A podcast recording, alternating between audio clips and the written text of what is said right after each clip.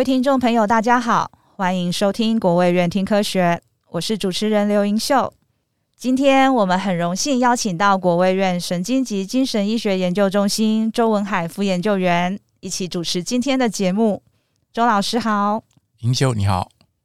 脑中风是造成全球人口死亡与失能的主要原因。依据卫生福利部国人十大死因统计显示，哦。脑血管疾病平均为国人十大死因的第二到第四位，每年夺走一万多条宝贵的性命。脑中风即使存活后，通常会遗留下不同程度的神经功能障碍哦。失能的后遗症也是我国成人残障的主因之一，不仅造成患者与照顾者沉重的负担，也严重影响生活品质。周文海老师长期致力于研究脑中风与神经退化性疾病，今天更是透过周老师的关系，我们非常荣幸能邀请到林口长庚医院神经内科李中海教授担任此次主题的特别嘉宾。李医师好，盈秀好。接下来，我们就请周老师与李医师一起带着我们认识脑中风及其治疗方式。各位好，我先做自我介绍。我从美国德州大学获得博士学位后，在呃 UCSF 就是呃加州大学旧金山分校做博士后研究。呃，我的研究专注于脑中风之后神经的发炎反应。那我在加入国务院之前，我在美国那个 Ohio Kent State University 呃当 Assistant Professor 是呃呃肯特州立大学。担任助理教授。那我目前在国院的呃神医中心呃担任副研究员。那我非常非常荣幸能邀请到李仲海医师与我们一起啊 Podcast。李仲海医师毕业于呃高雄医学院，在日本东北大学拿到 PhD。李教授目前是林口长庚医院神经内科教授，呃，曾任台湾脑中风学会理事长。李教授不但在脑中风是权威，也是一位非常非常杰出的科学家。他在近五年就有将近一百篇的论文，那其中包括呃重量级的论文，像《New England Journal of Medicine》或是《Lancet》或是中风。我们刚开始要先了解一下中风，之后我们会探讨一下我很荣幸跟呃李医师 publish 的两篇呃论文，呃就是探讨脑中风后神经发炎的反应。好，我们先呃了解一下脑中风。那我所呃认知的就是说，脑中风分为两种，一种是缺血性脑中风，一种是出血性脑中风。那缺血性脑中风就是因为血管因为血栓塞阻塞，所以造成部分脑部的血管无法到达应该到达的地区，所以会引起部分脑部的缺血坏死，造成神经损伤。那第二种就是出血性脑中风，脑血管就破了，破了以后血就流出来，那血块会压迫脑部的组织，造成神经损伤。那我想要请问李医师，就是说民众在家里的时候，他对脑中风的发生应该有什么的警觉？我个人的认知就是说，缺血性脑中风会导致身体一侧会麻木，那出血性脑中风通常是会导致头痛。那是因为血管破了，然后血块压迫脑部组织，然后造成大脑一侧的呃水肿跟颅内血压升高。呃，请问李医师这样正确吗？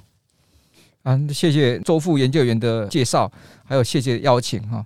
那我想我们各位先跟各位介绍一下何谓缺血性脑中风以及出血性脑中风。那缺血性脑中风，我们一般。基本上分为五个分类：大血管、小血管、心因性、其他特殊原因以及不明原因。那大血管病变一般是在西方人比较常见，那小血管病变是东方人比较常见。那各位要知道说，心脏也是会引起中风，尤其有心律不整，比如说心房颤动。其他原因的话，最常见的就是在年轻人，比如说他一些血管方面的畸形哦，那所以年轻人的中风我们会查得比较仔细。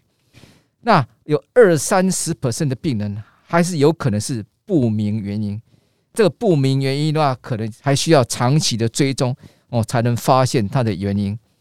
出血性脑中风在我们东方人比较常见哦，那西方人反而出血性中风比较少，缺血性中风比较多。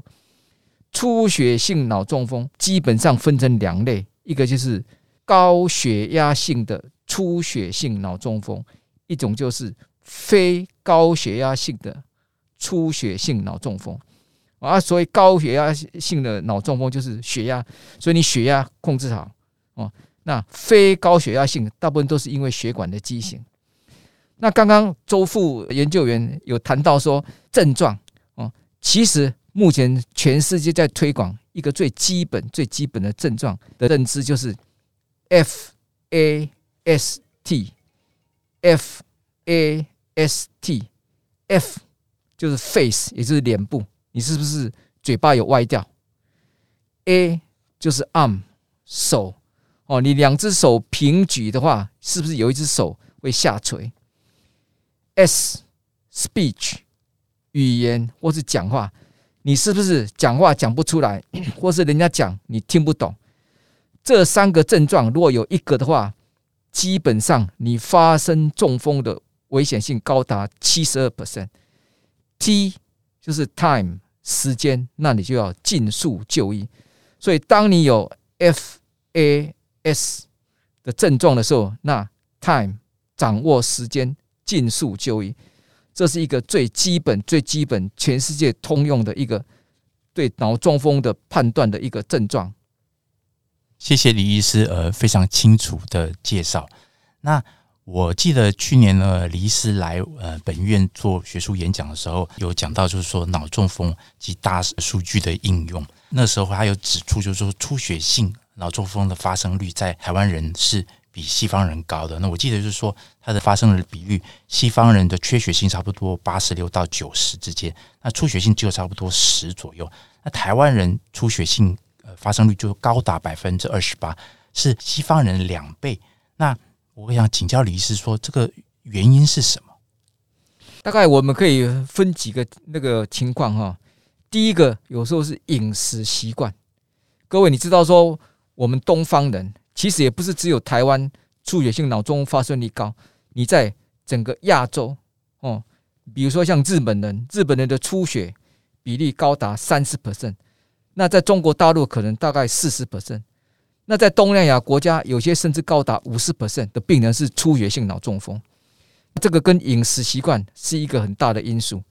第二个，现在在研究的一个重点就是，是不是有基因方面的不同哈？是不是有哪些基因在东方人哦，或是说在亚洲人，他比较跟我们的出血，尤其是高血压性的脑出血哦，会比较有关系？这个是目前研究的一个方向。李医师，我有个问题哦，因为刚刚有提到说是跟啊我们的饮食习惯可能有关。可以举个例子吗？就是是我们东方人比较常摄取哪一类的食物，以至于会有这样子的现象呢？我们脑中风还有心脏的疾病，最推崇的就是地中海的饮食，也就是清淡。哦，那你我们东方人都喜欢煎炒哦，那这些的话，你会放很多的油啊，放很多的盐啊，哦，那这些都会造成哦，我们血压就比较容易高。那血压高就跟我们的出血哦会有很大的一个关联，所以各位饮食清淡是预防脑中风一个很重要重要的一个前提。OK，谢谢李医师给大家的建议。再来就是想要请教脑中风之后，就像李医师说要 fast，就是说 time，但是时间是很重要的，需要赶快的就医。那到了医院之后，我觉得民众是需要是说知道说医生。还有医院，他是做什么样的处理？他是怎么样来确定是脑中风？又如何分辨是哪种类型的？那我个人的就是说，读那个文章的理解就是说，比如说他是用电脑断层扫描，就是 CT scan 来看说是不是出血性啊，再用就 MRI 就去看那个中风的这个血管的位置。那我想要请李医师再跟我们深入的呃介绍一下。有关于这一点呢，我刚跟各位讲说 F。A S，你大概就是只要有一个，就是七十二 percent 就有可能是中风，所以是中风在临床上我们大概就可以做一个很初步、初步的判断。那电脑断层摄影的好处就是说，我们可以区分是缺血还是出血。出血来讲的话，我们用电脑断层摄影啊会看得比较清楚啊。但是电脑断层摄影的缺点就是说，它在缺血性中风的早期，有可能它的影像会不是很清楚。